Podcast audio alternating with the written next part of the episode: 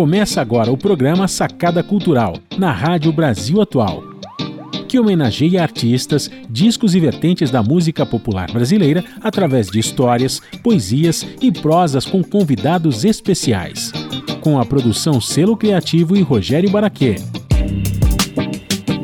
Apresentação: Danilo Nunes.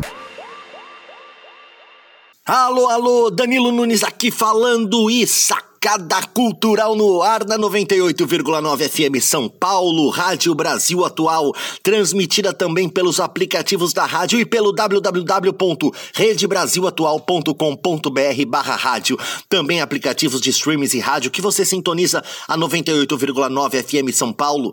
No programa de hoje, bate-papo, convidados, poesia, música, música e muita música.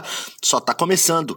Começando Sacada Cultural. Então, Pode aumentar o som aí.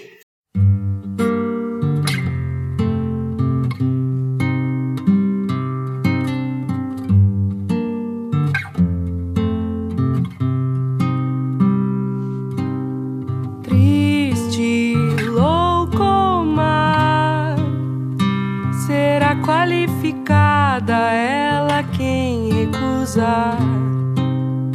Segue receita tal receita cultural do marido da família cuida, cuida da rotina.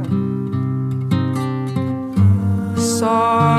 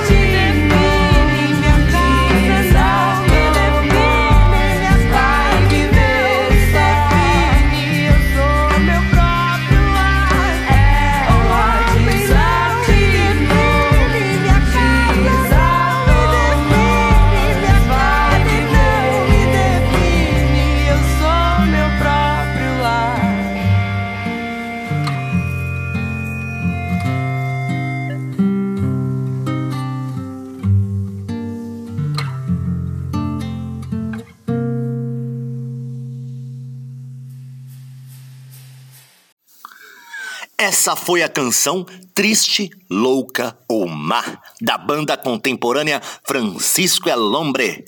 Segundo o single de Soltas Bruxa, primeiro álbum oficial de Francisco El Hombre gravado em La Habana, Cuba. Durante a turnê Vai para Cuba, em julho de 2016, em parceria com Dança Voluminosa. Bom, continuamos aqui falando sobre direitos humanos, música e política. Porque o nosso programa de hoje traz um papo que tive com a Silvia Ferraro, educadora e co-vereadora eleita em São Paulo com o coletivo feminista. Falamos de direitos humanos, de mandata e do empoderamento feminino, entre outros temas. Dá só uma sacada nessa prosa! Olá, pessoal. Sacada Cultural aqui no ar. Estamos aqui hoje com uma convidada muito especial, militante, educadora e co-vereadora eleita da bancada feminista do PSOL São Paulo, Silvia Ferraro. Seja muito bem-vinda, Silvia. É uma alegria enorme ter você aqui com a gente. Obrigada pelo convite, Danilo. Também para mim é um prazer estar aqui conversando com vocês, com o público. Silvia, é, vou, vou fazer uma primeira pergunta. É, a gente tem falado muito sobre a questão dos direitos humanos, né? E a gente vem vivendo situações é, no mundo e particularmente aqui no nosso Brasil, que a gente sabe que é, muito, são situações muito delicadas e principalmente esse tema é um tema que ele está, é, nesse momento, é, bastante em evidência, né? tem bastante evidência a esse tema por conta da desumanidade é, do, desse governo que está aí e desse, dessas pessoas que estão nos poderes, né? que ocuparam os poderes, que tomaram os poderes. Né? Então, assim, é, como que você vê tudo isso na atualidade, Silvia? A questão dos direitos humanos. É, eu acho que a gente tem vários problemas né, no Brasil, no mundo, mas no Brasil em particular, a partir da vitória do governo Bolsonaro em 2018, a gente teve um ataque muito grande, né?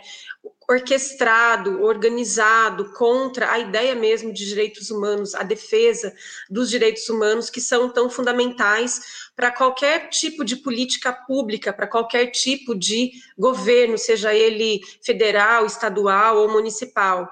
É, não que esses ataques antes não, não houvessem, mas hoje a gente vê que é de forma orquestrada mesmo a partir do, a partir de Brasília, a partir do governo Bolsonaro, que tem uma concepção de que direitos humanos não existem, de que é, isso é para defender bandido, de que isso é para defender é, pessoas fora da lei, uma concepção completamente deturpada, quando a gente sabe que a questão dos direitos humanos ela está muito é, sintonizada com a luta também por justiça social, né, por igualdade social, e que a desigualdade estrutural que existe no Brasil, o racismo estrutural, o machismo, racismo estrutural, tudo isso que existe, né, que é um país que foi colonizado, que foi escravizado, que foi, que até hoje ele é, é também roubado nas suas riquezas e na sua e na sua, enfim, na sua soberania, é, tudo isso faz com que a maioria da população ela tenha seus direitos enquanto seres humanos é, violados, né? Então eu vou te dar um exemplo que é uma questão do âmbito municipal que está bem próxima de mim. Eu moro aqui na região da Cracolândia e essa semana a gente viu cenas de barbárie porque a polícia do Dória é, e também do Bruno Covas, que é a GCM, ela atacou a população aqui, porque a população em situação de rua e em situação de extrema vulnerabilidade, porque a maioria são usuários de crack. É, e esse tema não é tratado como um tema de saúde pública, não é tratado como um tema social, não é tratado como um tema racial, ele é tratado com violência, com truculência. Então a polícia vai, joga bomba, é, obriga que eles fiquem num, num cercado, num lugar que se chama fluxo, e esse povo ele é constantemente ameaçado sem nenhum tipo de política social. Todos os, todas as políticas públicas que existiam nesse local, tanto de, da questão do tratamento dos usuários de droga, quanto a questão de assistência social, foram retirados do local. E o que, que isso gerou? Gerou um, um assim, a gente viu dois dias de, de verdadeira estado de guerra aqui no centro de São Paulo, né? Um clima de, de guerra, um helicóptero sobrevoando. É, e a gente viu o quê? A gente viu que, que algumas pessoas reagiram é, com violência, porque quebraram carros, porque roubaram coisas, mas isso é uma reação diante de uma violência extrema que eles já vivem há muito tempo. Então, assim, só que a extrema-direita, ela pega essas imagens para dizer, tá vendo? Olha só, e ainda tem gente que defende os direitos humanos né? Colocando como se você defender direitos humanos fosse defender aquele tipo de gesto, ou aquele tipo de, de gesto extremo que aquelas pessoas estavam fazendo, porque estão reagindo a essa violência que é mais estrutural que, que existe por parte dos governantes. Eu dei um exemplo prático, mas é para ver como que essa questão dos direitos humanos ela é violada constantemente. E aqui no centro da cidade de São Paulo, a gente vê isso o tempo todo, seja com o descaso total da população em situação de rua, rua, que é uma população, na sua grande maioria, uma população negra, é, uma população LGBTQIA. Então, assim, é, a gente tem muito, muito, muito que avançar, e para avançar em, na relação com direitos humanos no Brasil, a gente precisa é, desfazer todas essas ideologias neofascistas, higienistas, ideologias que coisificam as pessoas, que tratam as pessoas de uma forma. É, como se elas fossem animais, não animais no sentido animal, porque os animais também têm seus direitos, mas, mas assim, é, coisas, eu acho que a melhor palavra para definir é coisas, né? Não, é, é, destituídos de humanidade, né? E os, os que são destituídos de humanidade são exatamente quem? Os grupos mais vulneráveis, né? E, e, e a população negra, LGBTQIA+, as mulheres negras, né, na sua grande maioria, aquelas pessoas pobres que estão sem condições nenhuma de perspectiva, usuários de drogas. Então, todas essas pessoas são vistas como marginais é, e não merecedoras de direitos, né? Então, ah, tem que ir para a cadeia, tem que. Tem alguns que defendem, inclusive, é, que tem que ir para campos de concentração. A gente ouve coisas terríveis, né?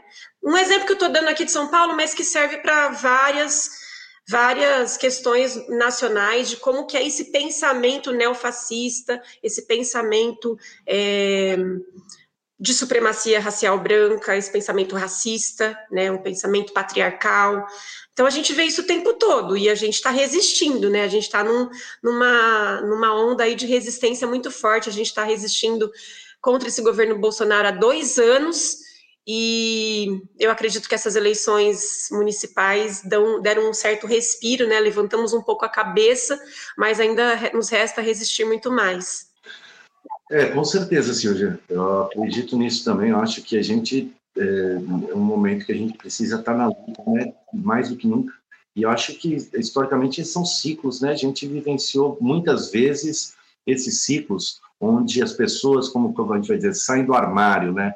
É, é, saem, saem os fascistas, os machistas, os racistas, sai todo mundo do armário com orgulho de ser, é, de, de, do discurso que eles colocam é, nesses momentos. É, agora, é, tem uma questão muito interessante, uma discussão que vem se fazendo bastante hoje, que é a questão do gestor ou da gestora e da administradora ou administrador, né? Que é, é, o sistema ele coloca esse sistema que traz para a gente um consumismo desenfreado, uma é, uma desigualdade brutal, uma opressão uh, desse um sistema patriarcal, uma opressão com os mais vulneráveis, né, que estão dentro de áreas periféricas ou uh, pobres, negros, LGBTs, mulheres, que a gente sabe que isso existe, isso está aí, está colocado, e vem essa questão da, da, da, as pessoas estão muito, os prefeitos, principalmente quem ocupa cargos executivos, né? É, é, coloca a questão do administrador, eu sou administrador ou eu sou administradora, eu tenho uma experiência com uma empresa, isso a gente vem, vem, assistindo muito na política, né? E é, na verdade, quando você trabalha com política pública, a gente fala de gestão, né? De, e não a administração. A gente não está administrando uma empresa, a gente está lidando com seres humanos que necessitam de políticas públicas, né? Para acontecer é, é, esses projetos e tirar essas pessoas dessa dessa camada que colocaram eles ali às margens, nessa vulnerabilidade. Assim como em Santos a gente tem a maior favela sobre palafitas da América Latina, você pega o cartão postal de Santos, você vai ver é, maravilhosa praia, o Jardim da Orla, mas por trás, por trás do cartão postal você vai ver a maior favela sobre palafitas da América Latina que tem em torno de 25 mil pessoas vivendo em condições desumanas, assim como em São Paulo tem, assim como no Pará tem, assim como em tantos estados brasileiros tem. E você acha, Silvia, assim, você que é vereadora da bancada feminista, mulher, é, eleita é, na cidade de São Paulo, né, ocupando esse espaço, ocupando os espaços que a mulher precisa, né, que a gente precisa que a mulher ocupe, né, é, para desconstruir um tanto essa sociedade. Como que você vê essa questão da gestão e da administração, da, de, de, gerir a questão das políticas públicas ou administrar uma empresa? Eu acho que os governos, de modo geral, né, o neoliberalismo, ele ele implementou ideais de, de que tudo é custo, né? Então, você tem que diminuir gastos, você tem que enxugar o Estado, você tem que é, na, na, nas ideias deles, você tem que administrar de uma forma como, como se fosse realmente a prefeitura, o governo, o Estado fosse uma, uma máquina administrativa e não uma sociedade onde você tem que investir nas pessoas, né? E investir na, nas pessoas significa investir nos direitos humanos. Então, você fecha equipamentos públicos com a maior naturalidade porque você está dizendo que aquilo, que aquilo ali gera gasto. Só que quando você é, um, equipamento público não gera gasto, um equipamento público é investimento na qualidade de vida das pessoas. Então, é uma lógica completamente inversa do que a gente pensa. Aqui em São Paulo, por exemplo, quem ganhou as eleições foi o PSDB, apesar do, do, do da candidatura da esquerda, né, que unificou toda a esquerda no segundo turno, né, e o Boulos do PSOL, junto com a Irundina, que eram os candidatos. É, ressaltavam muito essa questão de que é, a gente ia fazer uma, um governo para as pessoas. Quem ganhou, infelizmente, foi o, a, o candidato né, do PSDB, que tem um vice, que é um vice que está envolvido aí em suspeitas de é, envolvimento com, com creches conveniadas que, favorece, que favoreceriam, em, em tese, né, é, agentes públicos ligados a ele, né, e hoje a gente viu que ele deu uma declaração dizendo que, que quer privatizar toda a rede municipal da educação infantil em São Paulo, porque ela gera custo. Ou seja, uma educação de qualidade para crianças de 0 a 4 anos é, ela vai ser privatizada porque gera custo para os cofres, os cofres públicos, e na verdade o que ele está querendo é que esse dinheiro público vai para o bolso dele, né? Dele, dos amigos dele, que é o, o, o, que tem aí de suspeita, né? O que paira de suspeita, ainda não foi comprovado, mas a própria Folha de São Paulo, os órgãos de imprensa, é, e nós também da bancada feminista fizemos uma, um pedido de investigação dele no Ministério Público. Então, o que a gente vê é que esse discurso do, do custo, do gasto, ele está associado também a uma vontade aí desses governantes que são ligados sim a grandes empresas prestadoras de serviço de privatizar, de privatizar, mas não porque eles querem economizar, eles querem na verdade que o dinheiro público seja voltado a essas empresas das quais eles têm é, relações. Então, você vê isso na saúde, com o avanço das organizações sociais, você vê isso é, na educação, com as chamadas parcerias né, público-privadas, você vê isso na própria construção civil, você vê isso em todas as áreas. Eles querem realmente né, se enfiar nessa nessa máquina pública para sugar esse dinheiro, né? E não ter administração direta, não ter administração democrática, porque a gente sabe que quando a administração é direta, você tem mecanismos mais democráticos de participação popular nessa, nessa gestão, e quando é privado, você não tem esses mecanismos. Então, é todo uma, um neoliberalismo mesmo que, que avançou muito no, no Brasil, que continua avançando e que a gente tem que resistir também. Então, a gente resiste em dois terrenos, né? Contra o conservadorismo, mas também contra o neoliberalismo, que acabam se juntando muitas vezes, né? A gente viu isso na eleição de 2018, que os liberais se juntaram com os conservadores para apoiar Bolsonaro, agora eles estão divididos, mas eles têm projetos aí que muitas vezes um apoia o outro, né? É, é, é, é a, a, direita, o conservadorismo, eles, eles, eles não, não têm dó nem piedade de se juntar, não, eles se juntam mesmo. E uh, é justamente sobre isso que eu quero fazer minha próxima pergunta. Como que você vê o, o a questão do Boulos é, ir para o segundo turno, o Sol está no segundo turno, numa cidade como São Paulo, foi um fator histórico é, dentro da, da, da, política dentro do Estado aqui de São Paulo, né? Somente na, na capital, né, que também tem um conservadorismo muito forte, que o PSDB já vem há anos aí governando a cidade de São Paulo. Uh, e o Estado, né? Uh, agora, uh, o, o, o Boulos foi para o segundo turno em São Paulo e a cidade ficou bem dividida, né? É, não foi uma, não, teve uma, uma coisa desproporcional, absurdamente é, de distância das porcentagens de votação entre o Covas e Boulos. E, e o Boulos fez, o PSOL fez uma campanha maravilhosa, né? Assim como em outros lugares é, do Estado de São Paulo, né? É, ocupando alguns espaços, como é o caso de Santos, que teve aí a eleição da da vereadora Débora Camilo também, é, com 4 mil e poucos votos, que para Santos isso é, é, é, é bastante voto. Né? É, o, o, o, Fábio Melo, como candidato a prefeito é, de Cubatão, e tantos outros lugares que teve essa, esse fator histórico. E o Boulos, em São Paulo, ele conseguiu trazer o campo progressista, né fez uma unificação do campo progressista em São Paulo. Isso também foi um fator é, bem relevante dentro dessa eleição. Como que você vê, para a gente poder enfrentar tudo isso, não é, é mais, é, não é melhor que a gente consiga fazer essa unificação da esquerda ou do campo progressista é, em torno é, de, de algo comum, que é a gente derrubar esse conservadorismo, derrubar o Bolsonaro, é, lutar contra tudo isso que está aí como que você acha, quais são as dificuldades que isso traz? Como que você acha que isso pode ser feito?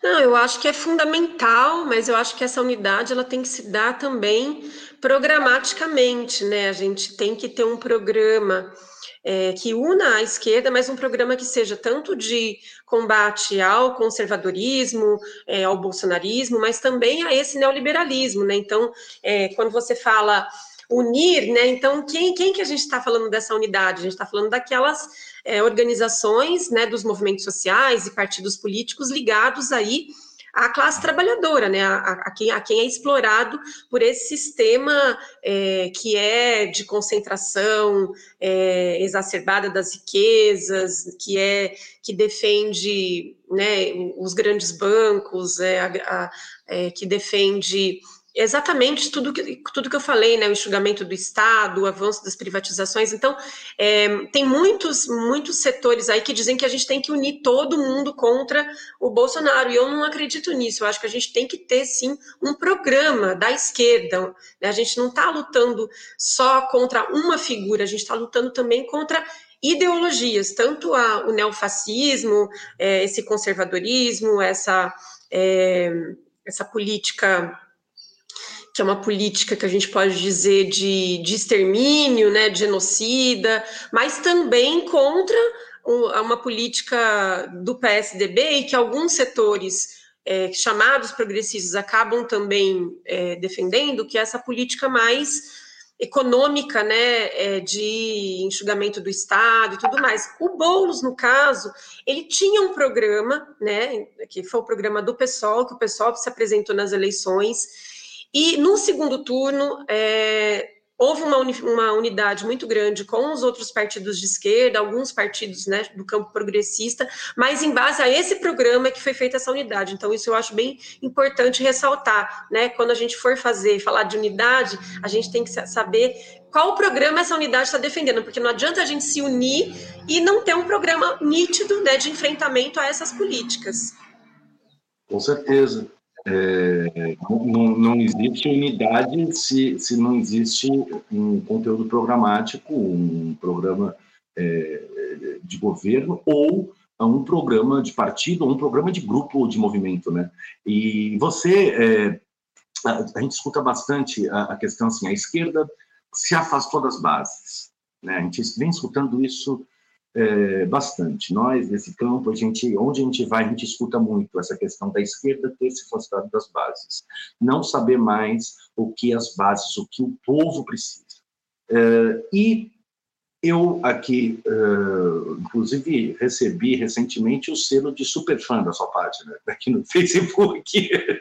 eu vou curtindo, acompanhando, eu venho acompanhando sua trajetória e, ver, e, quando eu escuto pessoas falando que a esquerda se afastou da base, eu vejo muitas pessoas de esquerda dia a dia nessas bases, caminhando, seja em rua alagada, seja na periferia, e você é uma dessas pessoas. É, então, esse, esse discurso da esquerda se afastou das bases, podemos falar então que algumas pessoas sim, outras não, ou que o, o, o, movimento de esquerda se afastou das bases? Como que você vê esse tipo de discurso? Porque eu vejo você é, caminhando, andando em tudo que é lugar, e sempre estando, estando ali nos movimentos. Eu acho que tem uma renovação da esquerda, é, Danilo. Eu acho que, de fato, houve sim um afastamento da, do trabalho de base durante um período. É, a esquerda a gente não pode generalizar, né? Dentro da esquerda tem, tem várias, vários grupos, vários agrupamentos, vários partidos. Eu acredito muito que aqui em São Paulo, particularmente, que é onde eu vivo, que eu posso dizer com maior propriedade, aqui em São Paulo, a, a vinda do MTST para o PSOL, a vinda de uma liderança que é o Boulos, né, é, que é muito ligado a essa questão do trabalho de base nas periferias, assim como a própria Erundina, né, que veio para o pessoal recentemente também e trouxe essa, essa esse perfil de trabalho de base, a Irundina era uma, era uma figura que aqui em São Paulo ela, ela, ela, ela própria né, colocava a mão na massa para assentar as primeiras bases das, das casas em sistema de mutirão. Então, é, eu, eu me inspiro muito nessas duas figuras para fazer o que eu, fa, o que eu fiz, né, o que eu faço, o que eu tenho feito, mas, mas a gente eu acho que intensificou há dois anos esse trabalho de base. É, eu acho que um pouquinho antes até, né, há um pouco mais de tempo, mas porque também a gente foi levando sustos a partir de 2016, né? Eu acho que 2016, com o golpe parlamentar, com esse avanço do conservadorismo, da, da extrema-direita, das aquelas manifestações horríveis que a gente teve, né, da, de uma classe média enraivecida contra a, a ascensão de negros às universidades, direitos das empregadas domésticas, e, e muitos é, populares, né, muito da classe popular comprando esse discurso. Eu acho que a gente, acho que isso deu uma chacoalhada e mostrou para a gente que a gente precisava realmente, como eu, eu gosto de dizer uma palavra que é a palavra que eu escuto muito na periferia, a gente precisava correr junto com a periferia, a gente precisava correr junto com essas bases, né? E, e eu que venho da educação, que sou da educação, que sou professora, educadora, essa parte da relação com as comunidades a gente não perde, né? Porque como a gente está ali no chão da escola, no dia a dia, tanto na relação com os nossos estudantes, quanto a relação com a própria comunidade, do entorno da, da escola, com os pais, com... Então a gente vivencia muito essa questão da, da relação com, com essa base social, e é uma coisa que ajuda muito no fazer, no fazer política, né, no ser como um ser político, a gente não faz política, a gente é a, a própria política na nossa vida, né? Então, é, eu acredito que, que esse é o caminho, eu acredito que esse é o caminho. Eu acho que o Boulos e a Irundina mostraram um caminho importante com essa campanha, sinalizaram aquilo que a esquerda deve fazer. A campanha em si foi uma campanha muito voltada para a periferia, muito. Tanto é que a gente teve resultados positivos né, na periferia de São Paulo, um avanço impressionante assim, em alguns lugares. E e isso se deve a essa, a essa batalha que é feita de da gente realmente querer estar junto com, com o povo, né? Não estar junto para fazer por eles, mas fazer com eles. A gente é povo também, a gente não é separado do povo, né? Então a gente tem que ser uma esquerda que seja povo, não pode ser aqui está a esquerda, aqui está o povo. Não, esquerda e povo tem que ser a mesma coisa. Só assim a gente vai conseguir correr junto e eles não vão ser é, é, influenciados por ideias que não são ideias populares, né? O bolsonarismo não é uma ideia popular, ele pode seduzir, mas ele não é uma ideia popular. Para a gente desconstruir isso, a gente precisa estar tá junto.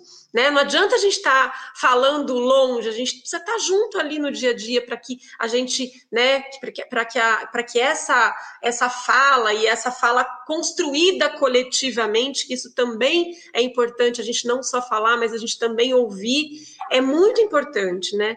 É, eu sou muito, muito do trabalho de base. Eu vim da, das comunidades eclesiais de base. A minha origem de militância foi na Igreja Católica nos anos 80, pela teologia da libertação. E isso, isso faz uma diferença também na nossa trajetória de militância. Oh, com certeza, Silvia, o povo, é, é, a esquerda, os movimentos sociais, o campo progressista e o povo, né? É, não tem como é, separar isso. É, também, historicamente, isso aconteceu em todos os processos revolucionários de mudança de sistema ou de, de, de manifestação histórica, era o campo progressista e o povo junto na rua e não tinha como não tinha como não ser assim não tem como não ser assim agora a gente vive um momento de pandemia um momento com, com a problemática em saúde pública uh, muito grande, um momento que está nos colocando assim uh, dentro de casa, né? A gente vem ficando confinado dentro de casa, inclusive uh, conversando com artistas, educadores, as pessoas, às vezes, tem gente entrando em depressão, tem gente com problema para até se alimentar, né? porque os trabalhos param, né? Eu mesmo, como artista, fui o primeiro a parar, acho que seria o último a voltar a todos, porque independe da aglomeração das pessoas, né? E assim diversas outras profissões, né? Uh, e você falou uma coisa interessante, que é a renovação política. Essa campanha, ela foi uma campanha muito atípica, né? Ela foi uma campanha muito diferenciada do que, do, do que as outras campanhas que a gente já está acostumado a, a participar, que são campanhas que a gente que tem aquela fórmula já, né? E que já está ficando para trás, né? Aquela fórmula de, de de como é aquele discurso, de como a gente vai falar com as pessoas, de como a gente vai chegar e de como que a gente vai se relacionar com esse povo. Hoje você tem, além é, é, é do trabalho de base, da gente estar tá ali no dia a dia, por conta da pandemia, essas novas ferramentas de interação social, é, tecnológicas, elas se intensificaram. Elas já vinham aparecendo muito fortes, mas é, foi muito intenso dentro da pandemia, né? Então isso veio e acabou se firmando realmente é, dentro desse processo de pandemia, o que é, colocou as campanhas, e eu vi, é, acompanhei diversas campanhas pelo, pelo estado de São Paulo, e, e percebia que muitas pessoas disseram, o que, que a gente vai fazer? Será que a gente vai para a rua? Se a gente for para a rua, a gente não vai ser o politicamente correto, a gente pode ter a Covid, vamos ficar em casa, vamos fazer um trabalho de rede social, vamos, o que, que a gente vai fazer? Como que você vê essas novas ferramentas é, dentro da política, dentro das eleições e dentro da própria militância do dia a dia? Não, então, é, são duas coisas. Uma é que como a gente conseguiu fazer campanha ainda num, num momento de pandemia, Aqui em São Paulo, a gente teve um momento em que a pandemia deu uma, uma recuada nos números, então foi um momento que a gente foi mais para as ruas, né? A gente montou várias banquinhas, a gente é, distribuiu sim muito material, a gente foi para as comunidades. Então, o Boulos e a Irundina fizeram sim campanha de rua, nós fizemos campanha de rua, respeitando sempre o uso de máscara, álcool gel na mão, tudo isso, mas a gente é, foi sim para as comunidades e para. Para o próprio centro da cidade tudo mais. A Irundina, como era grupo de risco, a gente improvisou um carro é, meio que tipo Irundina móvel, né, que era seguro para ela. Então a gente fez isso, mas assim, ao mesmo tempo, né, também foi uma campanha de muita rede social. tanto do Boulos, que foi uma das, das figuras, né, das candidaturas que mais teve interação na rede social, ele era disparado, que mais interagia com o público, que mais tinha programas interessantes, é, divertidos, inteligentes, porque isso também tem a ver com a, com a, renovação da esquerda, né? A esquerda não pode ser aquela coisa sisuda, maçante, né, que leva ao tédio, cansativa, aqueles discursos que ninguém mais aguenta ouvir é, uma, uma única pessoa falando tanto tempo. Então tem que ter, tem que ter criatividade, tem que ter e a linguagem é, com o jovem, né? O, o Boulos também conseguiu é, atingir a juventude com uma linguagem diferente, com uma linguagem mais mais jovem, né? E a nossa campanha também, a bancada feminista também é, foi muito bem nas redes sociais a gente teve um crescimento bastante grande, a gente, a gente combinou, eu acho que foi uma campanha combinada, com campanhas de rua e com e com redes sociais. Eu queria falar uma coisa que aqui a gente teve campanhas de solidariedade antes das eleições começarem, em que era um momento em que estávamos quase em lockdown, que ninguém saía para as ruas e, e nós é, arriscamos mesmo, uh, indo para arrecadando, né, dinheiro, comprando cestas básicas, indo para as comunidades, fazer esse trabalho de, de solidariedade, né, que não é um trabalho assistencialista, é um trabalho de solidariedade, que é um trabalho de trabalhadores se solidarizando com outros trabalhadores, e a gente viu que isso também foi, foi importante para a gente criar vínculos e para a gente desenvolver uma, uma, uma, relação política com essas, com essas comunidades, com esses lugares onde a gente, tanto nas escolas onde nós fizemos, com os próprios familiares dos nossos alunos, quanto também em alguns bairros. Então, o Boulos também fez, o MTST fez uma campanha grande de solidariedade. Isso foi muito importante para demarcar que nós não estávamos. Isso foi bem antes das eleições, né? Lá em fevereiro, março e para demarcar que a gente não está junto com as pessoas só em época eleitoral para pedir voto, a gente está em todo momento, né? Isso é uma coisa importante, porque é, queria falar uma coisa, eu fui numa comunidade antes das eleições e eles estavam com um problema lá de associação de moradores e tal, e a gente se dispôs a, a ajudá-los, mesmo que a gente não viesse a ganhar, a gente ia ajudar do mesmo jeito, pela militância, e, num, e uma semana depois eu marquei de voltar lá, e eles não acreditavam que eu ia. Eles falavam, Ih, ela não vem mais, ela, ela ganhou, eles, elas ganharam, elas não vão mais aparecer aqui. Quando a gente apareceu, eles falavam assim, nossa, a gente não está acreditando, porque nenhum político voltou aqui depois da eleição. A gente é abandonado, era um lugar muito distante.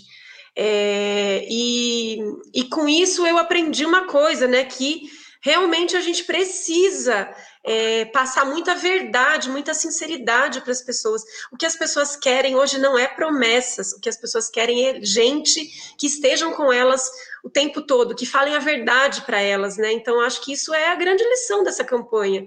E acho que o Boulos conseguiu passar essa verdade, passar essa sinceridade, assim como a Erundina. Então, eu acho que isso é a, a, renovação da política, que é uma coisa simples, né? Passar a verdade, passar a sinceridade, é, é, correr junto, né? Não, não mudar depois de um processo eleitoral, ser a, ser a mesma pessoa. Tudo isso que são coisas muito simples, mas que é, os políticos e uma parte da esquerda já estava desaprendendo como fazer, sabe?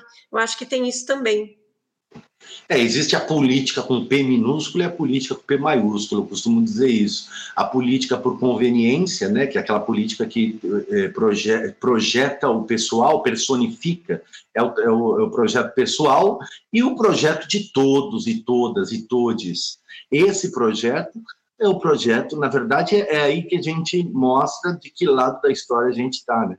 Então, uh, com certeza, é, é, é, tem uma diferença muito grande. É, é, o PSOL, as pessoas do campo progressista, pessoas de esquerda, feministas, né, de, de, estarem, entender esse processo, porque vivenciam isso dia a dia. A mulher ela vivencia isso dia a dia. Inclusive, a bancada feminista que está eleita em São Paulo, né, do qual você faz parte, é, para alegria de toda a, a, esquerda, de todo o campo progressista, de todo o povo, é, e é, vão, com certeza, os desafios serão grandes, né? O que, que quais são as perspectivas, Silvia? Uh, quais são as suas perspectivas, as per, per, perspectivas da bancada? Uh, quais são os desafios que vocês enxergam? Então, a primeira coisa é que nós somos cinco mulheres, então é uma bancada coletiva, né? Nesse sentido que você falou, da gente despor, despersonificar é, a, a, política e os políticos, de quebrar com essa lógica de salvadores da pátria, de centralização em uma pessoa, né, do, do, do messiânico que, que manda em tudo. Então, isso a gente, com a bancada coletiva e com mandatos coletivos, a gente quis quebrar essa lógica, que é uma lógica tão arraigada na política brasileira, que vem desde o tempo do coronelismo, né? E que e é muito patriarcal, porque é muito machista também o, o espaço que as mulheres ocupam. Essa política institucional é muito pequeno. Aqui em São Paulo a gente avançou um pouquinho, mas mesmo assim, de 55 vereadores, nós hoje somos, somos 13 mulheres é, nem todas feministas, né? Algumas, inclusive, de direita, mas assim, então a gente fez questão de mostrar que nós não éramos só mulheres, nós éramos também feministas, né? A gente vai levar o feminismo para dentro da Câmara Municipal. É, então os desafios são muito grandes, porque ainda tem é uma Câmara conservadora, uma Câmara hum, que tem que, que vai resistir a nós, né? Que vai que não vai aceitar assim tão fácil, mas a gente entrou com a gente triplicou a bancada do PSOL, né? Então nós não estamos sozinhas lá dentro, somos seis é, vereadores do PSOL, tem também os vereadores do PT, que a gente espera que estejamos juntos aí em muitos enfrentamentos enquanto oposição. É, então, a, a perspectiva é de que a gente consiga é, ter uma mandata, a gente quer chamar de mandata, né? Uma mandata bastante popular, que a gente possa estar conectada com os movimentos sociais que nos elegeram, com as pessoas que nos elegeram e com as pessoas que não votaram na gente, mas que é, venham a, a, conhecer e venham a, a se sintonizarem com o nosso projeto. Então, a, os primeiros projetos que nós vamos é, inscrever, que nós vamos protocolar na Câmara, a gente quer construir junto com esses setores. Então, nós vamos fazer agora na semana que vem várias plenárias temáticas para vir especialistas, para vir gente que nos apoiou, para vir gente da, das bases, para poder construir é, junto com a gente os primeiros projetos, as primeiras iniciativas políticas que a gente vai ter na Câmara Municipal. Então, nós queremos estar tá muito conectadas né, com esse espírito popular que foi o que, que nos elegeu. Né? Foram 46.267 votos, nós somos a sétima candidatura mais votada da cidade de São Paulo, é, é a candidatura coletiva mais votada do Brasil né? Então a gente está muito feliz com esse resultado e a gente não quer de forma nenhuma decepcionar essa expectativa que, que todas as pessoas estão com a, com a nossa é, com a nossa mandata, né? Então a gente quer quer continuar muito conectados aí com esse espírito que foi da nossa campanha. Ah, não temos dúvidas da intenção e da competência de vocês, isso sem dúvida. Agora, você falou uma coisa interessante, mandatas, né? Assim como a presidenta Dilma tem ser chamada de presidenta. Né? Então, existe já dentro da sociedade uma busca é, nessa desconstrução. Inclusive, esses dias eu estava conversando é, é, com um amigo e, e, e falei até assim, uma, às vezes eu falo uma palavra e, e, na verdade, por exemplo, todes, né, que a gente vem usando bastante, é, é, e aí a gente às vezes esquece, porque a gente já está tão impregnado dentro do sistema que a gente já faz uso de palavras é, no masculino, né? Bastante. E, e, e, a gente fica. Então, até falei assim. Agora, fui perguntar para uma amiga trans, eu perguntei como que eu me refiro a aqueles, né? Uh, uh, que já está no masculino, aquelas está no feminino, e como que eu coloco esse? Se já tem aqueles, mas está no masculino. Ou seja, várias dúvidas que aparecem para a gente. Às vezes a gente fala, uh, todos nós, ou isso eu me pego falando em diversos momentos e tento me corrigir, assim como outras pessoas que estão nesse campo vêm fazendo isso, vêm buscando essa, esse processo de desconstrução. Mas é muito novo, isso, né? Isso é muito novo, assim, é, falando do, do vocabulário, da, da, das palavras, são novas, né? E tem uma dificuldade. E tem outras pessoas que colocam como uh, uh, se a gente estivesse fazendo uma afronta à língua portuguesa, que nem é a língua portuguesa no Brasil, que é uma língua abrasileirada, né? Que a gente aqui, que a colonização inventou uma língua aqui para gente, se inspirando na língua portuguesa. Como que você vê todos esses termos, Silvio? É, dentro dessa, dessa, desse, desse sistema que a gente. Eu acho que é um processo histórico, né? Então a, a, língua ela não é uma a língua e a linguagem ela não é estática, ela muda conforme a história muda. Então, se a gente for pegar a origem histórica da, de várias línguas, eles, eles, ela, a língua ela teve um, uma dinâmica de mudança de acordo com fatos históricos que aconteceram, com, com ser mais popular em um lugar, ser mais, né, ela tem dialetos em muitos lugares e, enfim, tem é, vocabulários e termos que se usa num lugar, não se usa no outro.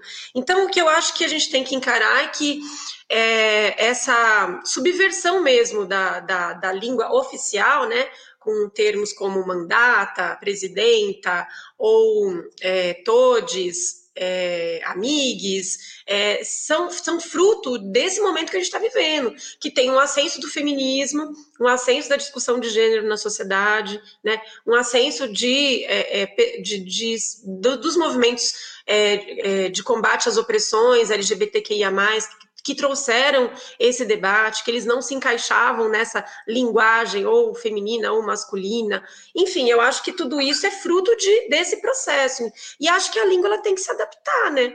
É, mesmo que não seja oficialmente, né, ela, ela a, a, gente, nós falarmos isso, ela, ela, já começa as pessoas refletirem, por quê? Mas por que está usando isso e não aquilo? Ah, a gente está usando mandata porque as, as mulheres nunca ocuparam né, de forma incisiva esse espaço da política, a gente quer dizer é, mandata. Hoje eu fui na Câmara Municipal e eu fiquei sabendo que o crachá que a gente vai ter vai estar tá escrito vereador e não vereadora. Olha só como está atrasado, né? E a gente já está falando mandata e gabineta e então assim, como vai avançar? A gente subvertendo mesmo a ordem de certa forma, a gente está afrontando, né? Nós somos afrontosas no sentido de é, afrontar esse essa ordem estabelecida. É, que não, não, é uma ordem que nos agrada, é uma ordem que nos, que, que nos dá uma sensação de desconforto, e a gente fica desconfortável o tempo todo. Então, a gente quer causar desconforto também, né, para essa ordem, para a gente poder mudar as coisas. Porque se a gente não for afrontar as coisas, a gente não vai mudar nunca, né? Então é uma coisa simples, a linguagem é uma coisa simples. Tanto é simples, mas também tanto incomoda que já tem projeto de lei na Assembleia Legislativa de São Paulo, querendo proibir o uso do termo, do pronome neutro nas escolas, né? Porque nas escolas é um lugar onde a gente faz esse debate. A gente tem muitos estudantes LGBTQIA, que, que sofrem bullying, que sofrem preconceito, e, e ter uma linguagem que acolha essas pessoas, que elas se sintam representadas, é fundamental para a gente ter o processo, inclusive, de educação, de ensino-aprendizagem. E uh, assim, os conservadores ficam incomodados com isso, é uma coisa assim, é, querendo encaixar as pessoas na, naquilo que as pessoas não são, né? É, enfim, é um pouco isso. Ô, Silvia, você como, além de co-vereadora eleita pela bancada feminista, você também é educadora, né? E a educação é uma ferramenta de transformação social, né? A educação, ela dá essa possibilidade de a gente levar essa, é, desconstruir, né, para reconstruir, dessa, dessa munição para a gente, né? É, muito mais do que uma arma de fogo, né? Então, a educação, ela traz isso. É, e a arte também, aqui a gente está na Sacada Cultural, que é um programa que a gente também fala de arte, de cultura, e essa ocupação é, dentro da pandemia, e antes da pandemia isso já vinha acontecendo, essas lives todas de artistas que começaram a fazer lives e músicas, né? Era uma coisa que a gente se questionava muito, nós artistas, de pensar assim, poxa, tiveram tantas músicas questionando o sistema, questionando, está na hora de a gente fazer, está na hora de, através da nossa expressão, a gente trazer isso de volta. E o, o interessante é que quem ocupou esse espaço, em grande parte, foram mulheres negras, né? Você tem a Dandara Manuela, você tem Bia Ferreira, você tem tantas artistas que ocuparam esse espaço. É, é, como que você vê esse empoderamento dessas mulheres na arte? Você acha que é devido à questão de, da quebra desses monopólios de show business e de repente a web ela facilita esse acesso? Como que você vê isso? Eu acho que tem essa questão da quebra do monopólio. Eu acho que a internet ela faz com que é, artistas é, independentes, artistas que não sejam tão famosos, possam acessar um público. É, e, e, acho que também tem um, uma onda forte feminista e antirracista, né? A gente vê que isso não é só no Brasil, a gente vê que isso é um fenômeno mundial é, e que no Brasil se expressa também no meio artístico, com, com uma maior presença né, de mulheres e de mulheres negras fazendo arte, fazendo poesia e, e se colocando mesmo na cena cultural. Aí eu acho que isso é muito muito importante, né? A gente, eu não falei na, da nossa bancada, mas a nossa bancada tem três mulheres negras, né? A Paula Nunes, a Natália Chaves e a Carolina Yara, que além de negra é também travesti e intersexo. Então, a gente, o tema antirracista para a gente é um tema é, prioritário, um tema muito importante. E, enfim, eu acho que a arte está ligada, é, a vanguarda artística está ligada aos movimentos é, históricos e, e sociais que a gente também tem visto pelo mundo. E o Brasil não está de fora disso, não está de fora desse processo, né? É, e acho que isso também tem a ver com a juventude. Eu sou, como eu sou professora e também tenho uma filha jovem, eu bebo muito da fonte dos, dos alunos, né? Então, os meus alunos gostam de rap, gostam de funk, gostam de. E já minha filha também gosta de funk, gosta de, de, de músicas que eu nunca ouvi, aí eu vou lá e procuro. E eu sou uma pessoa muito. Eu gosto muito de juventude, né? Eu, eu adoro dar aula para adolescentes de 13, 14 anos. Eu acho que a juventude é o futuro, né? É, eu me sinto, apesar de ter 51 anos, eu me sinto muito antenada aí com as coisas mais jovens, que eu acho que, que são coisas. Eu gosto da, das coisas mais antigas, mas gosto das coisas mais jovens também. Eu queria comentar uma coisa que eu vi essa semana, que eu vi o, o documentário que o Emicida produziu, que é o Amarelo. Amarelo, amarelo, né?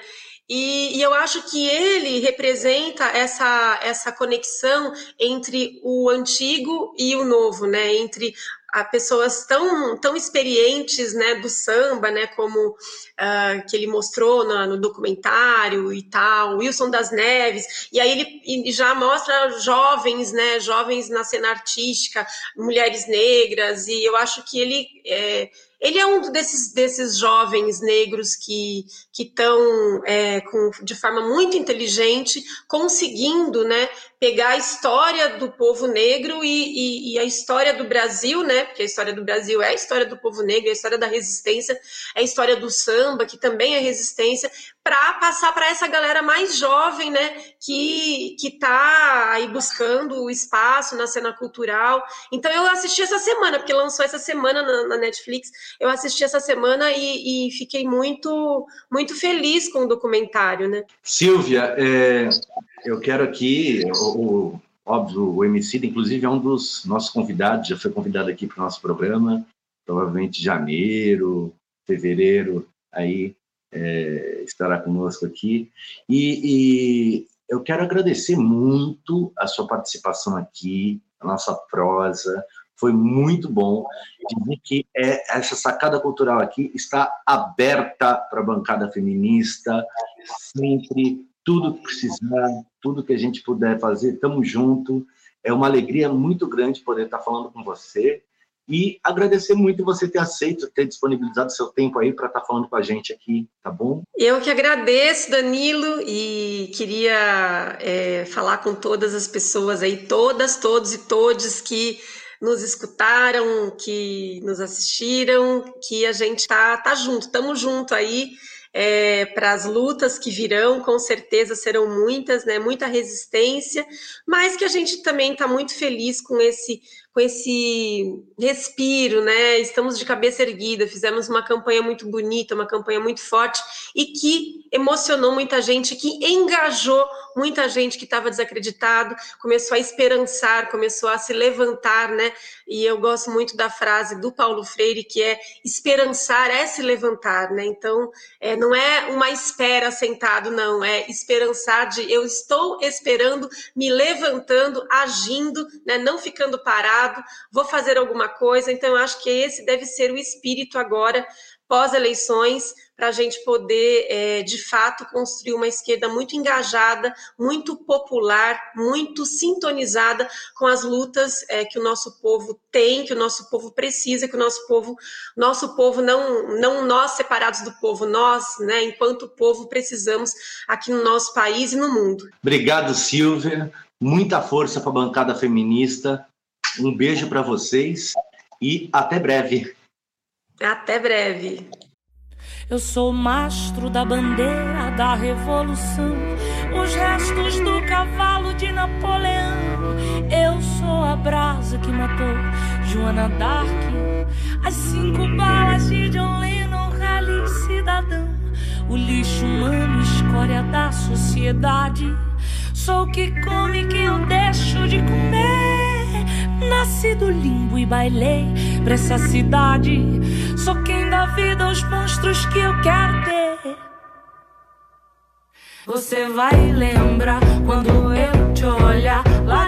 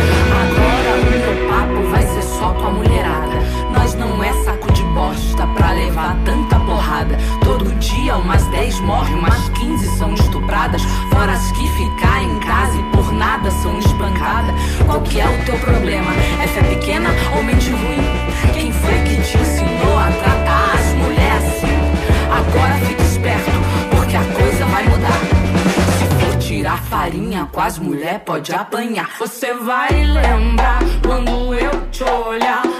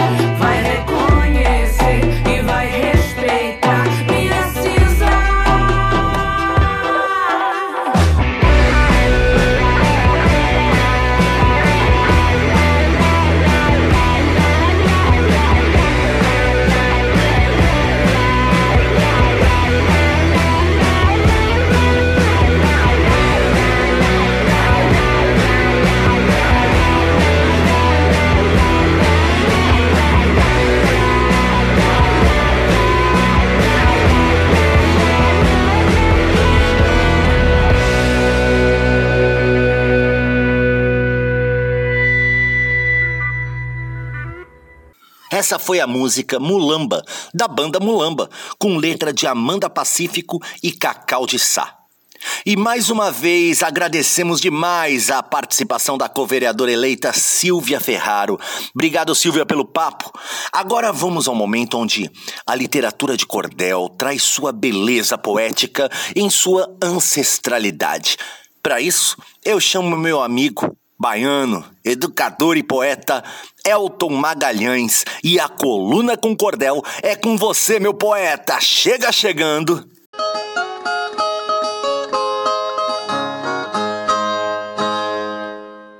Boa noite, ouvintes da Rádio Brasil Atual, do programa Sacada Cultural. Boa noite, Danilo Nunes. Aqui quem fala é Elton Magalhães, poeta cordelista de Salvador, Bahia. Estou aqui de volta para mais uma coluna com cordel. Dessa vez eu vou fazer uma leitura de um texto de uma mulher nordestina, cearense, feminista, ativista dos direitos humanos, professora da Universidade Federal da Bahia, advogada, e o nome dela é Salete Maria. Salete Maria escreveu um texto chamado Direitos Humanos, isto é fundamental. E o texto diz assim: Direito fundamental está na Constituição, é aquele sem o qual não existirá razão para se bater no peito e protestar por respeito, se dizendo cidadão. É direito de existir e jamais ser molestado, direito de ir e vir e também ficar parado. É o direito de pensar, de poder se expressar e não ser discriminado. É o direito de escolher ser ateu ou ser cristão, direito de não se ver envolto em confusão, ter a honra imaculada, gozar da vida privada sem sofrer violação. Direito de exercer livremente a profissão, direito de conviver, de fazer reunião, direito de se informar, de não se ver processar por tribunal de exceção, direito de, se for preso, ter seu corpo protegido e, em sendo acusado, inocente presumido, direito de petição e também de certidão sem pagar o requerido, direito de estudar, de morar, de ter lazer, direito de trabalhar, de salário receber. E de se aposentar quando o tempo chegar sem ter de se aborrecer, direito de pertencer ao povo de um Estado, direito de escolher por quem será governado, direito de opinar, de votar, de protestar e também de ser votado. São direitos da pessoa, estrangeira ou nacional, direito que não se doa, se conquista, afinal. Direito que não se vende, direito que se defende ante qualquer tribunal. Nascem da inspiração dos direitos naturais, do pensamento cristão e das lutas sociais, vão ganhando dimensões, somando-se gerações, direito nunca demais. São direitos que o povo precisa então conhecer. Não digo nada de novo, mas quero oferecer uma leitura singela que a moça da janela possa ler e entender. Não basta só que entenda, precisa saber cobrar para que não seja lenda o que acabei de falar. Para quem se dirigir, como lutar, como agir, a quem reivindicar. Eis porque é importante que todos se mobilizem, do doutor ao estudante, todos se conscientizem. Combater violações e desenvolver ações requer que se instrumentizem. Por isto, este encontro, esta aula inaugural, o debate, o contraponto, o diálogo fraternal, para socializar a forma de se buscar o que é essencial.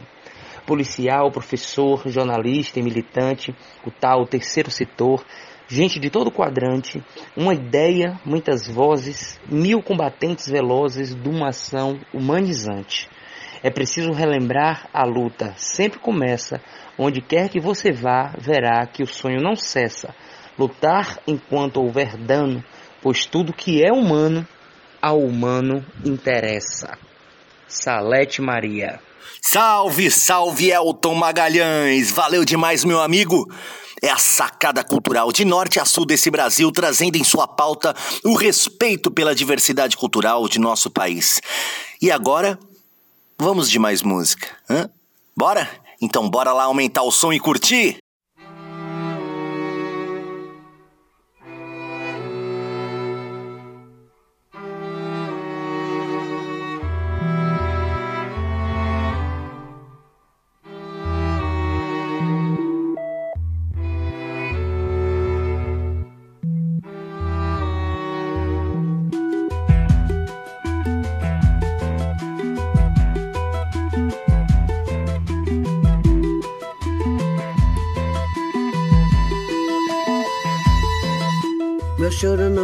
Além de carnaval. É lágrima de samba na ponta dos pés. A multidão avança como um vendaval. Me joga na avenida que não sei qual é. Pirata e super-homem tentam o calor. Um peixe amarelo beija minha mão. As asas de um anjo soltas pelo chão. Na chuva de confetes deixo a minha dor. Na avenida deixei lá a pele preta e a minha voz. Avenida deixei lá a minha fala, a minha opinião. A minha casa, a minha solidão. Joguei do alto do terceiro andar. Quebrei a cara e me livrei do resto dessa vida. Na avenida dura até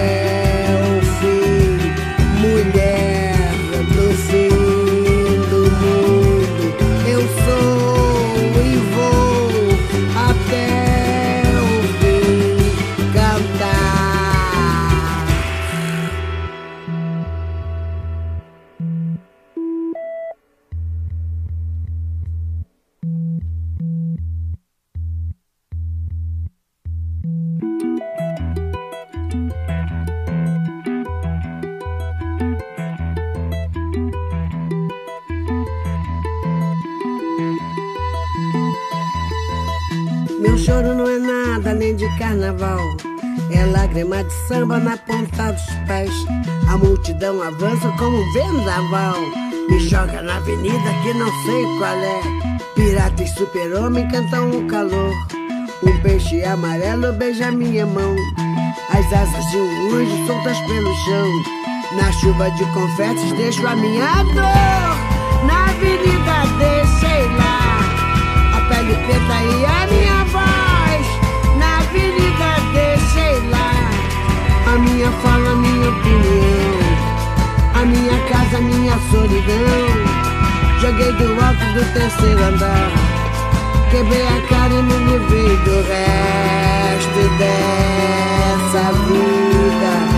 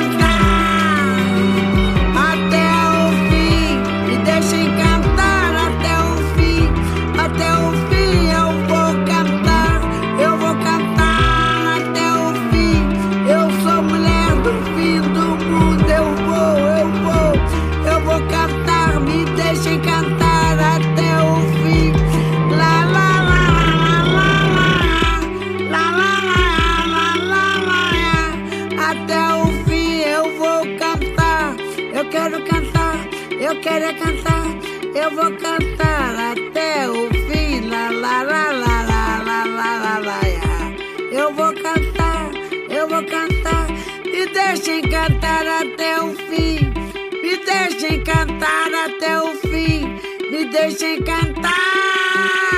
Me deixem cantar até o fim. Mulher do Fim do Mundo, com Elza Soares, música de Rômulo Frois e Alice Coutinho.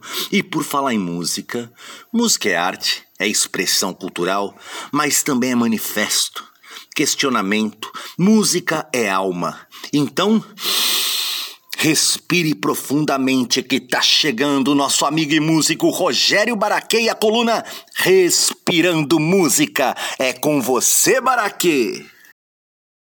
Salve, salve Danilo Nunes, salve, salve galera da Sacada Cultural da Rádio Brasil Atual. Essa semana nós tivemos o Natal, aquela festa onde todas as pessoas se reúnem em torno do amor, em torno da fraternidade, em torno de coisas tão lindas. E uma das músicas que costuma ser trilha anualmente do nosso Natal desde a década de 30 do ano passado é Boas Festas de Assis Valente. E na minha coluna Por que Amamos Esta Canção, eu falei sobre essa música. Dá uma ouvida aí. Papai Noel, vê se você tem a felicidade você me dar.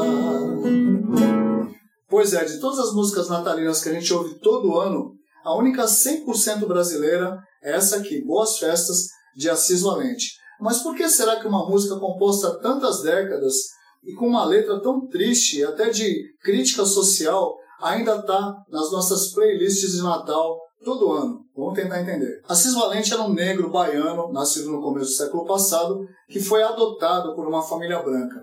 Quer dizer, adotado é modo de dizer, né? Infelizmente, essa família como acontecia muito, infelizmente ainda acontece por causa desse maldito racismo institucional, colocou Assis Valente para fazer trabalhos domésticos. Olha só, que bonito isso, né? E também para trabalhar na farmácia que eles eram proprietários. Mas, com uma certa compensação, também colocaram ele para estudar em bons colégios e ele conseguiu se formar como protético, né? aquele cara que faz moldes de dentes e dentaduras e tal. E aí com essa profissão, ele aos 16, 17 anos já se mudou logo para o Rio de Janeiro, talvez até para ficar livre dessa família. E lá no Rio de Janeiro, ele começou a trabalhar como protético e também fazia desenhos.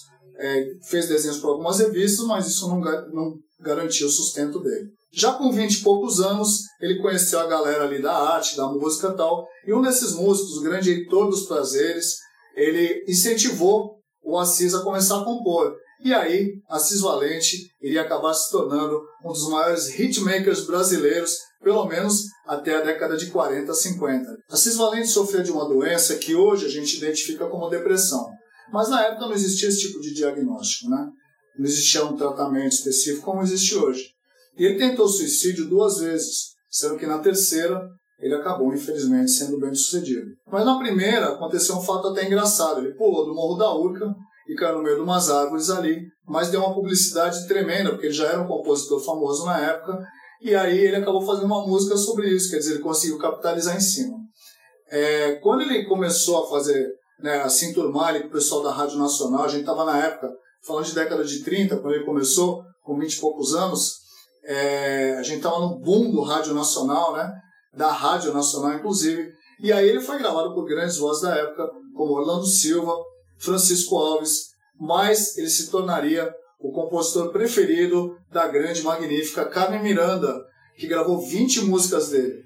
Apesar de ser um compositor de muito sucesso, Assis Valente não conseguiu fazer a vida com isso, continuando a trabalhar com protético e compôs grandes hits, como eu falei, é, de músicas muito alegres e até divertidas, é, irônicas, como por exemplo Camisa Listrada, Vestiu uma camisa listada e saiu por aí.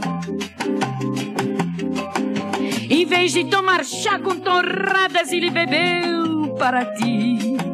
Brasil Pandeiro, né? Uma música que virou um hino. Oh, Brasil, esquenta vossos pandeiros, iluminai os terreiros que nós queremos sambar.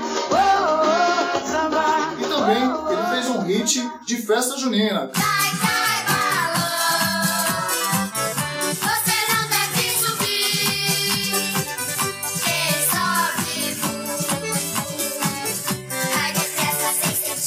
Essa música também é de Assis Valente, entre várias outras, vários outros sucessos que ele compôs.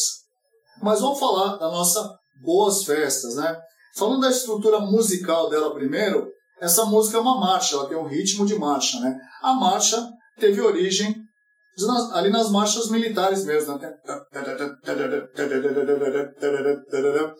E a grande, maravilhosa, vitaminada Chiquinha Gonzaga, ela pegou esse ritmo e adaptou para a música popular, fazendo o primeiro grande hit de carnaval, Ó, oh, abre alas que eu quero passar. E aí, esse ritmo de marcha se tornaria uma instituição do carnaval, porque até hoje em dia, mesmo depois do advento do samba enredo, do axé, é, do funk mesmo que invadiu o carnaval, as marchinhas ainda são ritmo associado, totalmente associado ao carnaval. Vou abrir alas, eu quero passar. Peço licença pra poder desabafar. A jardineira abandonou meus Mas a gente está falando de uma música natalina, né? Ou seja, as marchinhas não eram somente músicas de carnaval. Elas também eram utilizadas para outras coisas, para outros momentos do ano. E o Assis Valente teve essa brilhante ideia de fazer uma marchinha é, de Natal. Mas ele ainda não era um cara famoso, tal. Na época ele tinha 20 e poucos anos, estava passando Natal sozinho lá em Niterói, assim, no maior perrengue, sem família, sem amigos e tudo. E aí veio esse sentimento melancólico para ele e ele fez essa música. Vamos analisar agora como é que a música se desenvolve. Essa música começa pelo refrão, que era um recurso muito utilizado não só pelas marchinhas de carnaval, principalmente pelas, marchinhas, mas depois foi utilizado por muitos outros compositores, inclusive lá de fora. Os Beatles usavam muito esse recurso, né? She loves you, yeah, yeah, yeah, can't buy me love. Não só eles, vários outros, como Stevie Wonder e tal. Então você começa pelo refrão, pelo impacto, né? Então vem. Anoiteceu, o sino gemeu, e a gente ficou feliz a rezar. Quer dizer, você começa, tá tudo bem, anoiteceu, sino gemeu. Sino gemeu, né? Gemeu já, ali já dá uma dica de que não tá tão bem assim. Mas a gente ficou feliz a rezar. Quer dizer, eu tô feliz porque é Natal, eu tô rezando. Papai Noel! E aí vem a parte que eu cantei no começo. Vê se você tem a felicidade que você me dá. Até aí, né, para você me dar. Ou seja, tá pedindo não um presente material, tá pedindo a felicidade como um todo. Que, como diria o Odair José, felicidade não existe. O que existe são apenas momentos felizes. Mas todo mundo tem o direito de buscar a felicidade. E é isso que ele busca. Só que aí na parte A da música, né, ele começou pela parte B, que é o refrão. Na parte A ele entrega a realidade que ele estava passando. Eu pensei que todo mundo fosse filho de Papai Noel. Essa caidinha, tarara, é uma caidinha muito comum em marchinha, né? Parara, é cidade maravilhosa, cheia de encantos mil, cidade maravilhosa, parara. É a mesma caída, tá? Mas vamos lá. Eu pensei que todo mundo fosse filho de Papai Noel. Bem assim, felicidade, eu pensei que era com um brinquedo de papel, né? Ou seja, eu achava que a felicidade era uma coisa fácil de conseguir, uma coisa comum, né? Um brinquedo de papel. Pega um pedaço de papel e faça um brinquedo, faça um barquinho, faça um avião, faça uma bola, né? É muito fácil você fazer um brinquedo de papel. Então achei que a felicidade era uma coisa fácil, simples e comum. E aí, no final da música, na, no último, na última estrofe, é que ele entrega a mesma realidade do que ele está vivendo naquele momento. Já faz tempo que eu pedi, mas meu Papai Noel não vem. Com certeza já morreu. Olha só, o cara matou o Papai Noel. O cara teve a mãe de matar o Papai Noel. E todo ano a gente ainda canta isso. O que, por um lado, é bom para a gente lembrar que nem todo mundo tem ali o Papai Noel na sua vida, tem o presentão na sua vida, né? É, com certeza já morreu, ou pode ser que a felicidade seja um brinquedo que não tem. Ou seja, vai ver que a felicidade não existe. O que, como eu falei, é a realidade de muita gente. E o nosso Papai Noel, né? Que também não é uma realidade para nós, porque o Papai Noel ele vem lá de São Nicolas, de São, São Nicolau, que é um santo é, lá da Europa, e ele foi adaptado pela Coca-Cola se você não sabia disso, fica sabendo agora. Por isso que o Papai Noel é vermelho e branco. A Coca-Cola usou essa figura de Papai Noel para fazer publicidade em uma época e a figura acabou ficando. Então o Papai Noel também é uma coisa que não tem nada a ver com a nossa realidade. O Assis Valente colocou ali, nessa música, uma realidade que muita gente infelizmente vive. E é legal que a gente canta isso, muita gente canta isso sem perceber, mas é bom para a gente lembrar, como eu falei, que nem todo mundo tem aquele Natal tão feliz e tão pleno como todos deveriam ter, como todos deveriam ter o direito de ter. Assis Valente faleceu em março de 1958, poucos dias antes de completar 47 anos, na sua terceira tentativa de suicídio, tomando Guaraná com formicida. Um final muito triste para uma pessoa que fez músicas tão alegres, exceto, logicamente, essa sobre a qual eu acabei de falar. A primeira versão de Boas Festas foi gravada em 1933 por Carlos Galhardo. Daí para frente, ela teve várias outras versões gravadas especialmente por baianos como Maria Bethânia, Caetano e Gil, João Gilberto e os Novos Baianos. Vamos ouvir então essa versão de Boas Festas com os Novos Baianos. Anoiteceu, o sino gemeu e a gente ficou feliz a rezar. Papai Noel, vê se você tem a felicidade pra você me dar. Eu pensei que todo mundo fosse filho de Papai Noel.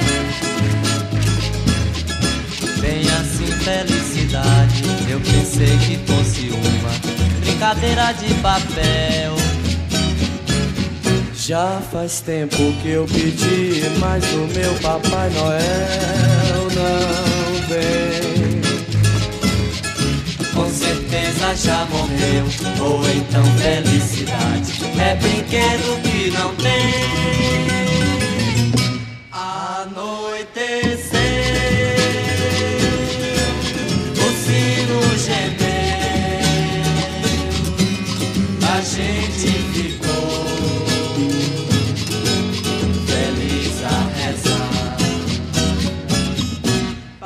Papai Noel, vê se você tem a felicidade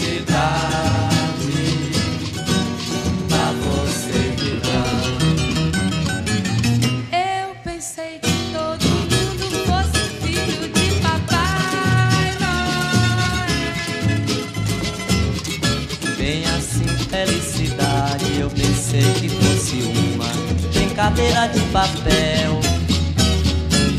Já faz tempo que eu pedi, mas o meu Papai Noel não vem. Com certeza já morreu, ou então felicidade é brinquedo que não tem. Anoiteceu, o sino gemeu e a gente ficou feliz a rezar. Papai Noel, vê se você tem a felicidade pra você me dar.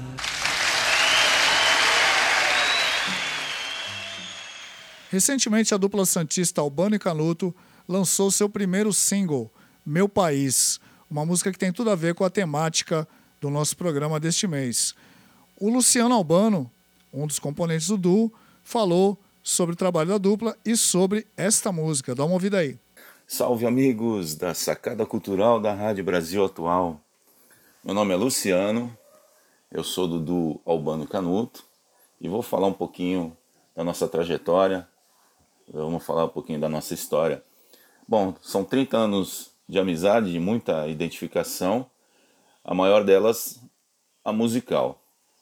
A ideia de, de formar esse duo surgiu recentemente, ao final de 2018, e teve assim como grande incentivador o movimento Santo de Casa, que estimula o crescimento do som autoral aqui na Baixada Santista. Falando um pouquinho do meu querido companheiro musical Roberto Canuto, meu grande amigo. Roberto é cantor, é poeta, compositor, e eu me dediquei a estudar violão a partir dos 15 anos, de forma autodidata, e comecei também a compor. Nessa parceria, a gente, fiz, a gente fez várias canções e seguimos jornadas diferentes em outras bandas e projetos aí pela, ao longo da vida, né? A proposta desse duo ele consiste em composições inéditas e novos arranjos das, das músicas do passado. E o nosso objetivo é registrar essa caminhada num EP, um álbum, né? Falando um pouquinho do nosso som, nosso som é bem eclético, estilo MPB e pop rock.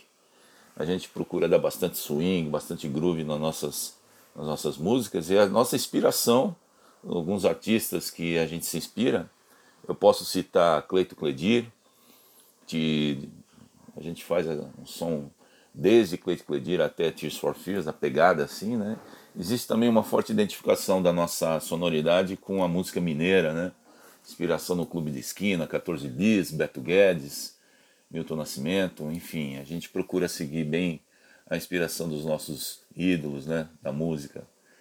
E principalmente as nossas letras falam intensamente de, de ecologia, amor, relacionamentos, amizade, paz, e a gente adota uma, uma postura forte contra a guerra, contra a corrupção, sempre na luta por um mundo melhor, né? E a primeira etapa desse projeto de registrar o nosso álbum em EP, esse trabalho, iniciou-se no, no final de outubro com o lançamento do single Meu País. A canção fala de brasileiros de diferentes profissões que juntam seu talento com o sonho de ter uma vida melhor e conhecer seu belo país.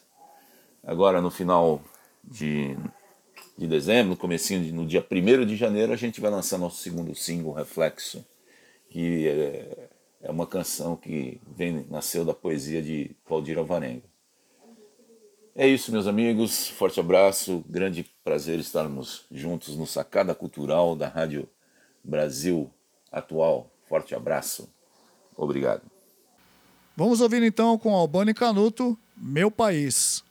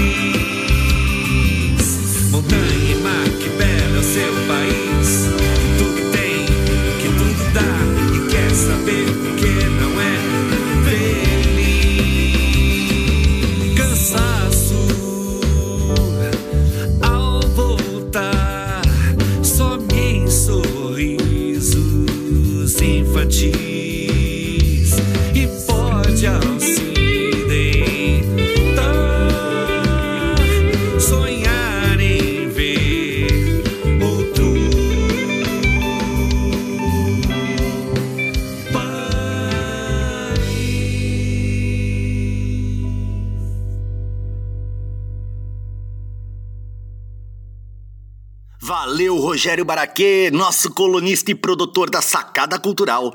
E vamos de música, vamos saudar a deusa em nós. Saudar o feminino, a mãe, a irmã, a geração, o amor, a mulher.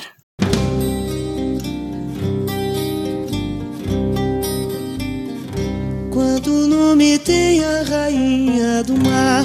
Quanto nome tem a rainha Janaína, Marabu, princesa de Ayoká. Inaê, sereia, Mucuna, Maria, Dona Iemanjá. Onde ela vive, onde ela mora? Nas águas, na loca de pedra, num palácio encantado, no fundo do mar. O que ela gosta? O que ela adora. Perfume, flor, espelho e pente, toda sorte de presente pra ela se enfeitar. Como se saúda a rainha do mar, como se saúda a rainha do mar.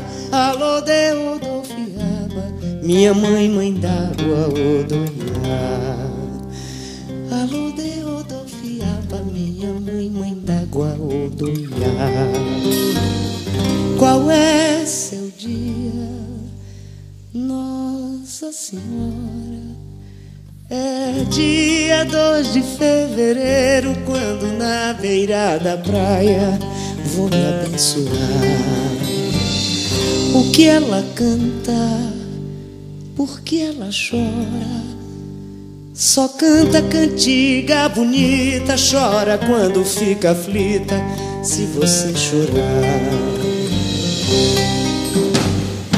Quem é que já viu a rainha do mar? Quem é que já viu a rainha do mar? Pescador e marinheiro, quem escuta a sereia cantar.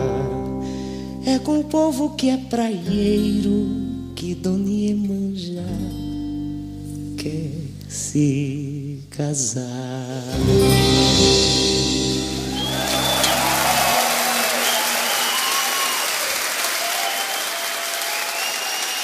Obrigada, senhores. Essa música é linda. Obrigada. Essa foi a canção Rainha do Mar com Maria Bethânia. E agora a gente traz o médico e amigo Márcio Aurélio Soares, que sempre traz conteúdos de grande importância e relevância para essa sacada cultural. Então, fala aí, doutor!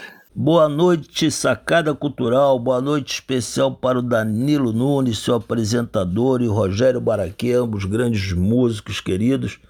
Meu boa noite especial para a nossa entrevistada de hoje, Silva Ferrara, constituinte da bancada feminista do PSOL, que se elegeu com um número expressivo de votos para a vereança da cidade de São Paulo. Eleição, aliás, que se traduz de uma importância muito grande e uma responsabilidade ainda maior. Ainda mais neste momento que nosso barco, nosso país está à deriva, como se fôssemos um carro de luxo num desmanche, tendo suas peças retiradas dia a dia e com o motor em funcionamento.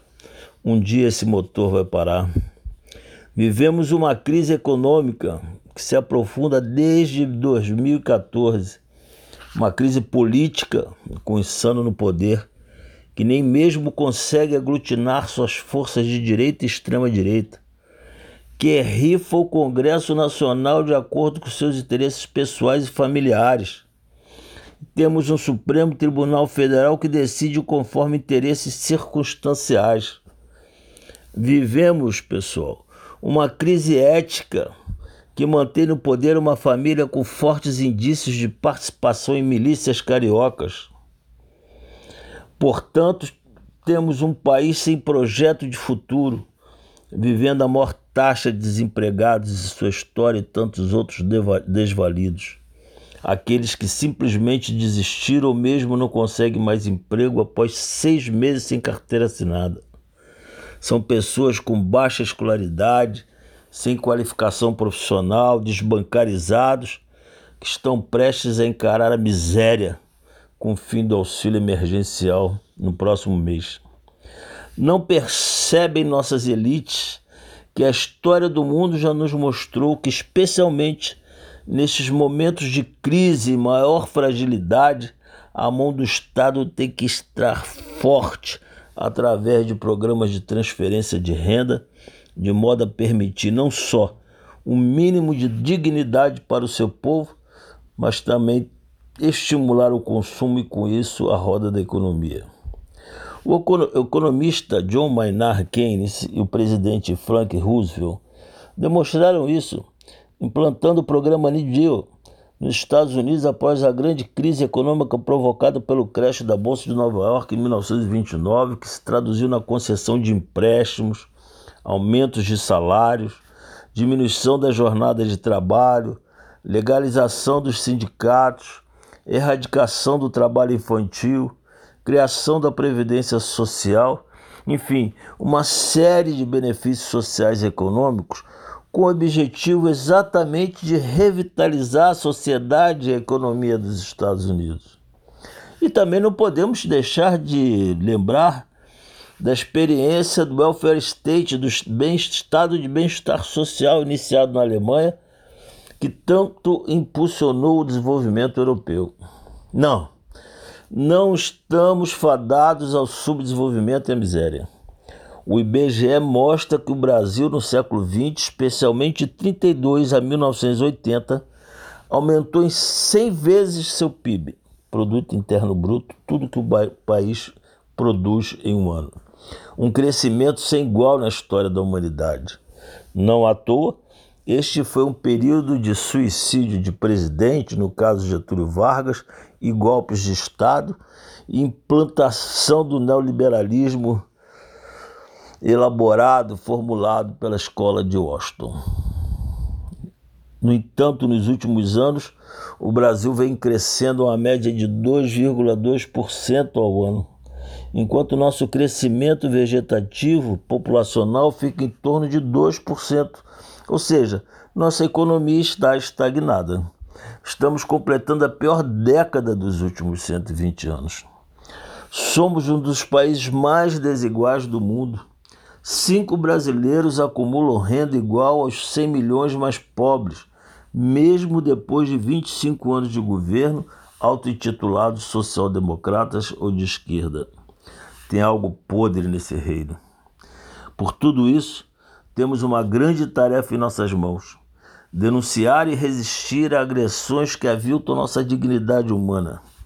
Tenho certeza que a bancada feminista do PSOL, na vereança de São Paulo, assumirá seu papel nesta trincheira, o que nos traz uma ponta de esperança por nosso dever de resistir.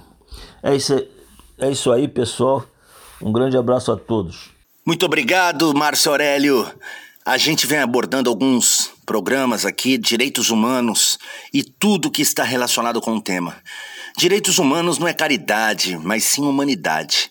E agora, que venham Ana e Francisco, o casal da arte que traz seu amor e parceria para essa sacada. Com vocês, a coluna Dandô, Circuito Musical Dércio Marques. Vem chegando, Dandô! Dandô,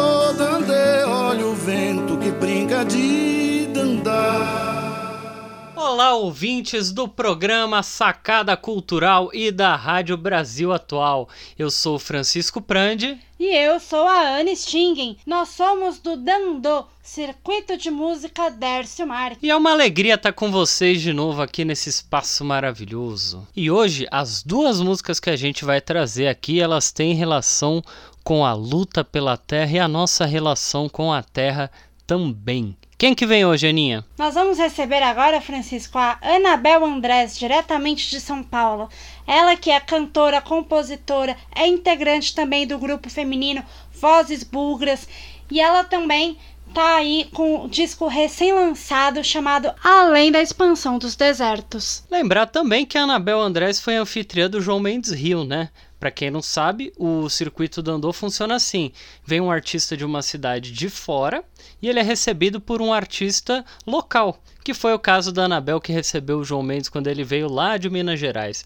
Mas nós vamos escutar agora então Toquena com participação especial do grupo Entre Latinos, do qual eu e a Ana fazemos parte também, não é, Ana? É isso aí, então fiquem aí com Toquena Mitã, que é uma música da Anabel Andrés e da Gerá.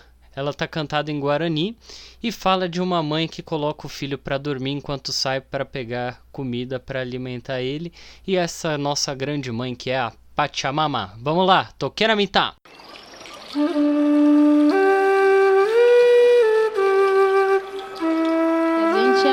pequenininho diante da soberania, diante do equilíbrio, da sabedoria da natureza.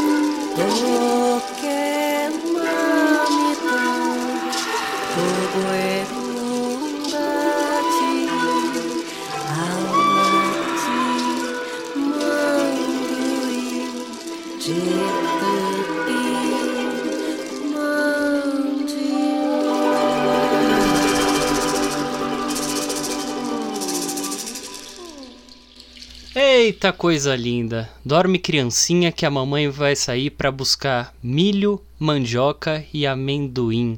Uma coisa simples e tão profunda, né, Ana? É, e a gente se sente viajando pela América do Sul, pela América Latina, com essa música tão forte, tão bonita delas. Isso aí, falando das coisas simples do cotidiano e profundas também, a gente chega agora na música do Giancarlo Borba que a gente vai apresentar. Inclusive, eu tive a honra de ser anfitrião do Giancarlo quando ele veio circular aqui em São Paulo. Conta um pouquinho dele pra gente, Ana. O Jean, ele é músico, compositor, luthier da Pampeano e é gaúcho, o gaúcho mais mineiro que nós temos no Dandô. Isso aí, afinal de contas, saiu lá de baixo do sul para ir cantar em Minas Gerais. E essa música que a gente vai ouvir agora, ela fala um pouco desses nossos anseios aí. É o sonho ao pé do latifúndio, de uma vida melhor e mais digna para todos. Ela tá no disco Milongador de 2013. Vamos escutar, Ana? Bora lá!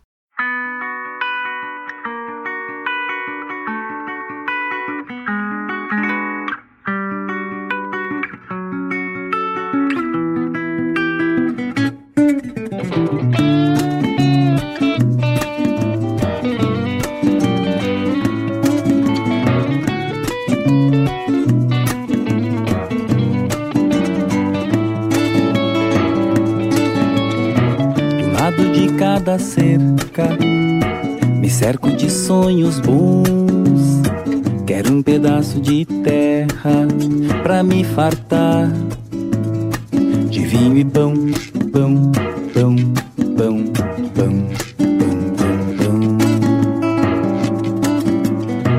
O trigo pra meu abrigo, da fome e da solidão.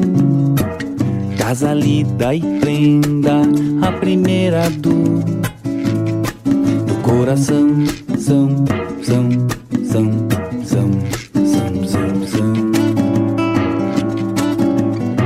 Com quem reparto o trabalho, as horas do chimarrão. Repartir o mel e a canha, as luas e as ilusão. Preparar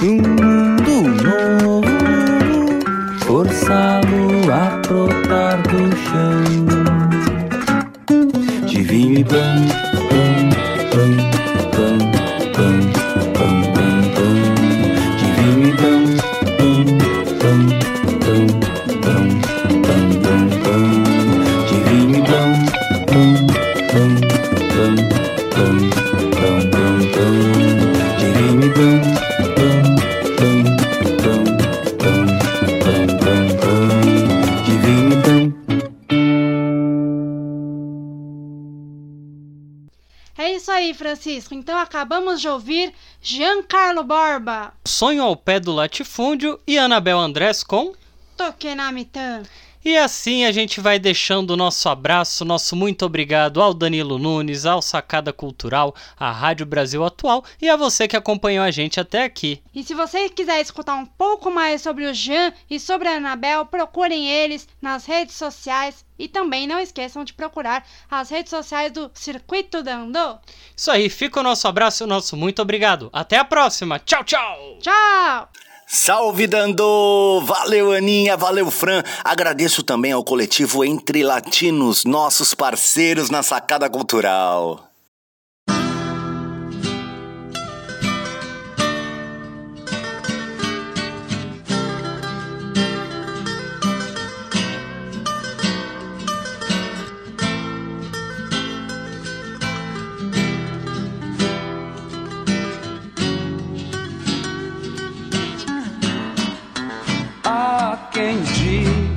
Que eu dormi de toca, que eu perdi a boca, que eu fugi da briga, que eu caí do galho e que não vi saída, que eu morri de medo quando o pau quebrou.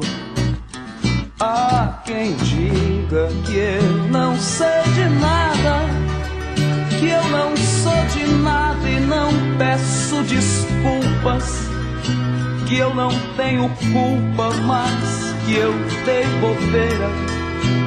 E que Durango Kid quase me pegou. Eu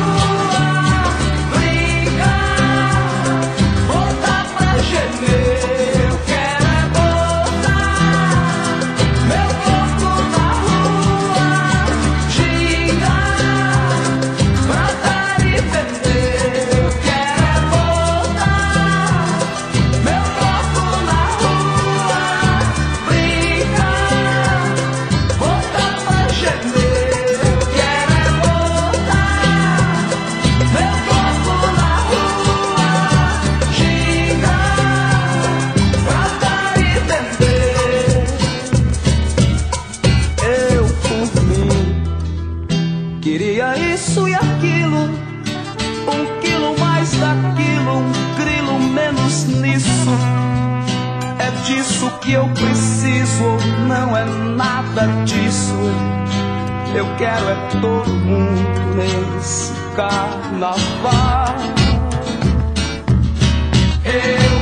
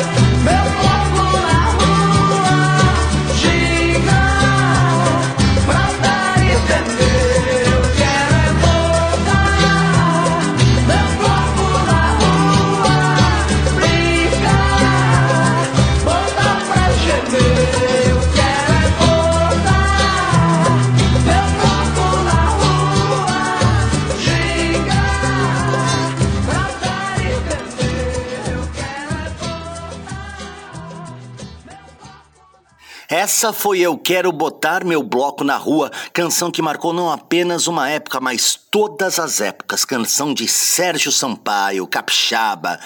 Assim, seguiremos com ela. Eu sou Danilo Nunes e você está na Sacada Cultural, que vai ao ar todos os sábados às 20 horas aqui na 98,9 FM São Paulo, Rádio Brasil Atual. Você também pode acompanhar no www.redebrasilatual.com.br barra rádio e nos aplicativos de streaming e rádio que você sintoniza a 98,9 FM São Paulo, Rádio Brasil Atual.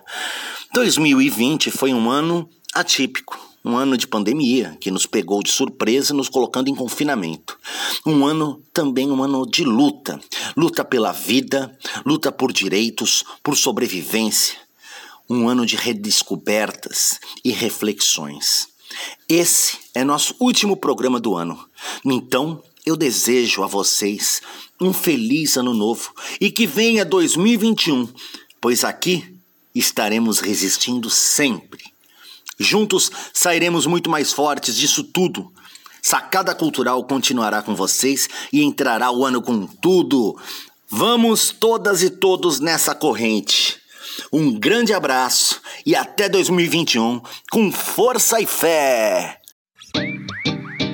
Você ouviu aqui na Rádio Brasil Atual o programa Sacada Cultural que homenageia artistas, discos e vertentes da música popular brasileira através de histórias, poesias e prosas com convidados especiais. Com a produção Selo Criativo e Rogério Baraquê. Apresentação: Danilo Nunes.